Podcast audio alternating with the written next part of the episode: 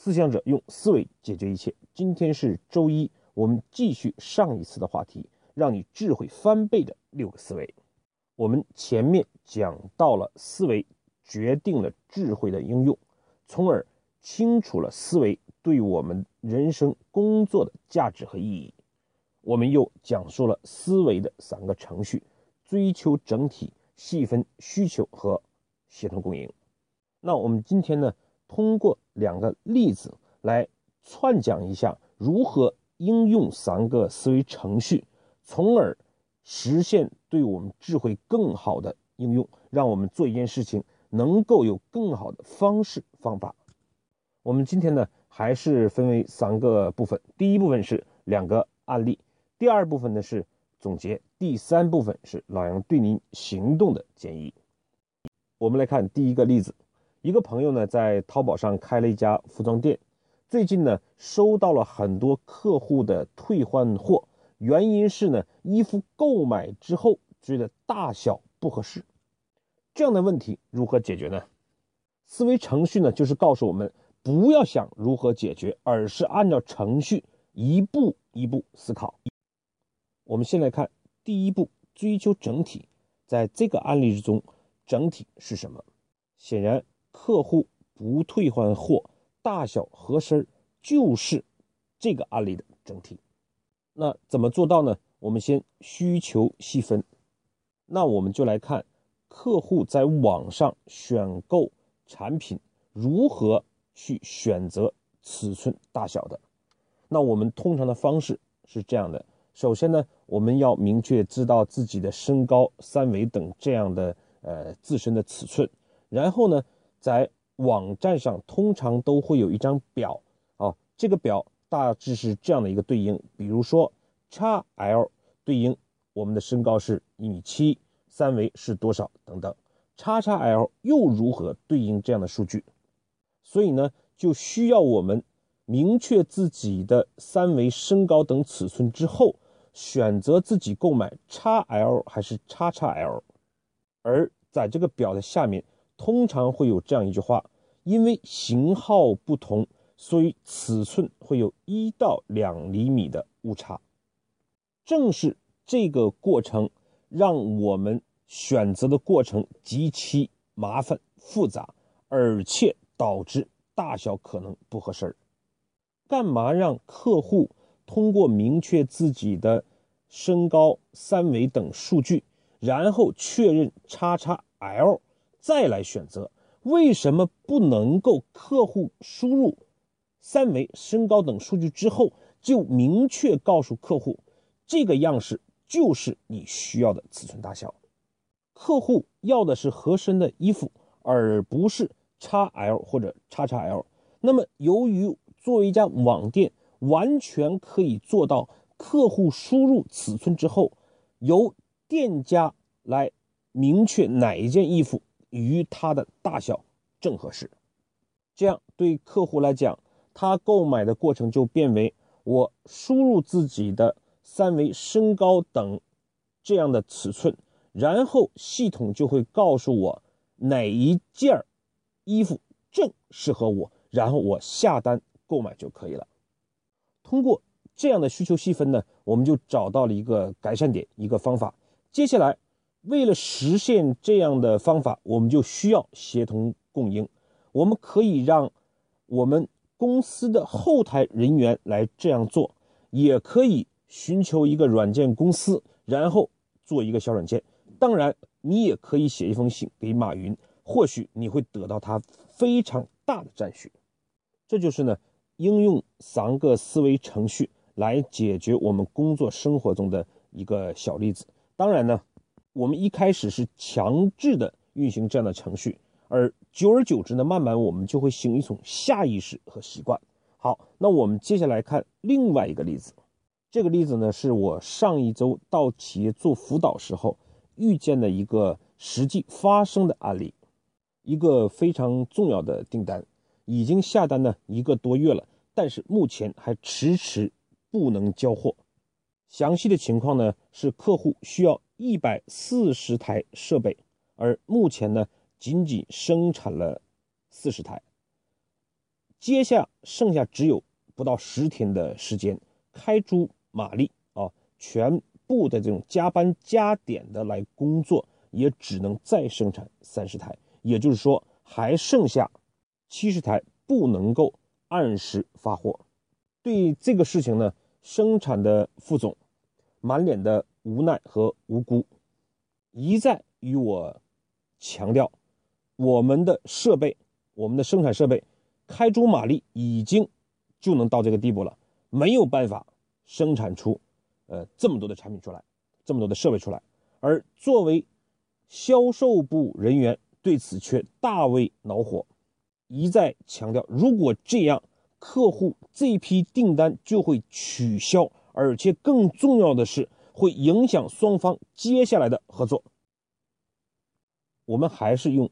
三个思维的程序来解决这样的问题。第一个，追求整体，这件事的整体又是什么呢？按照客户的需求发货，如果实在不能生产出来，就要提前与客户达成谅解。这样的整体或者叫目标，首先要让生产部意识到，如果销售部因此而订单丢单的话，那么。对生产部的效益一定会产生影响，甚至会导致公司逐步走向衰亡。对销售部来讲，也要认识到，不仅仅在这个时候去，呃，希望去追索生产部按时完成生产，也要去谅解生产部。反过来看，能不能通过与客户的沟通，提前达成谅解？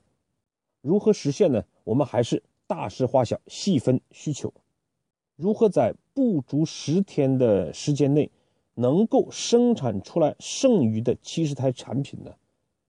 那我们就需要分析整个生产过程，从而找到改善的空间。那么，第一个，虽然生产副总讲设备全小时的运作，也只能生产出来啊三十台产品。但是事实上，我们要进一步分析，是不是这个所谓的全小时是二十四小时？是不是这个设备本身有时间的限制？那么在这个阶段，如果突破这个限制，限制有没有可能去生产？第一个，我们能不能尽可能的增加设备的运作时间？固然，生产的副总讲啊，已经是全部的加班加点来生产了。但是有没有在这个时间段内有维护、维护、维修或者大修的时间？这个时间能不能稍作延迟？第二一个，我们有没有可能通过外协的方式来生产出这批设备？一种是全部交给外协单位来生产，另外一种请外协单位生产一定的组件，然后交到公司来整体的。呃，组装最后啊，运运运作出去。第三一个，有没有可能通过提升现有生产线的效率，在这一个阶段，从而提升我们的呃产品的产能？第四一个，我们分析一下，接下来我们是否这个生产线本身产能不足，有没有必要再外购一些生产设备？从而弥补我们产能不足的情况，同时呢，销售部也可以跟客户进一步去细分他的需求。客户需要这么大一个批量的一百四十台设备的采购，显然不可能一次使用或者销售出去。那么有没有可能，我们先期先运行五十台或者八十台设备给客户，以满足他的需求，而其他的设备？我们延迟发出，从而不影响客户正常的经营活动。如果最后确实客户需要，那我们也只能提前的、坦诚的跟客户道歉，并且寻求对方的谅解，总要比等到最后不可收拾的时候再让客户知道要好得多。接下来，我们对前面的两个案例做一个总结。在我们分析完细分需求之后，协同共赢也就明确了。我们不仅仅要进行内部协同，比如说销售部和生产部，也包括外部，比如说跟供应商甚至客户的协同。总是呢，总之呢，我们不能够因为自己做不到就停在那里。我们要明白，我们能够利用其他人的能量和资源，才是我们做好一件事情必须应该有的态度和胸怀。接下来我们看今天的总结。今天我们看到呢，作为这两个案例来讲，我们首先并不是单纯的从管理上去控制，而是。我们从思维方式上改变以前的这种先想办法啊，然后感觉到做不下去就停下来这样的一个呃思维方式，而是改变了程序。接下来呢，我们做一个总结。通常呢，我们面临一个问题的时候，要么就有可能是焦急，要么就是上来就想如何解决，要么就是这个事情就无解。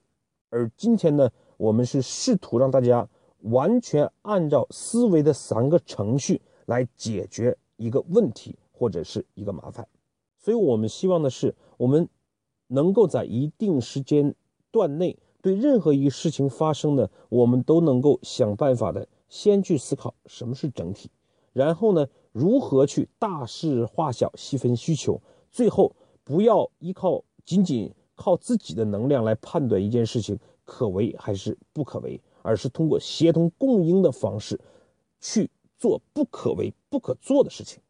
在这个过程之中呢，特别要提醒的一点是，就是当我们去定义整体的时候，先不要想这个事情可不可以实现；当我们去细分需求的时候，也不要去想自己能不能做到，而是按照思维的三个程序，那么我们就会发现问题迎刃而解。最后是老杨对您行动的建议。三个思维程序呢是一种能力和习惯，所以它最重要的不是我们听完老杨讲之后你明白或者懂，或者啊你去呃找其中的一些错误，而是你自己能不能使用，能不能行动起来，形成自己的习惯。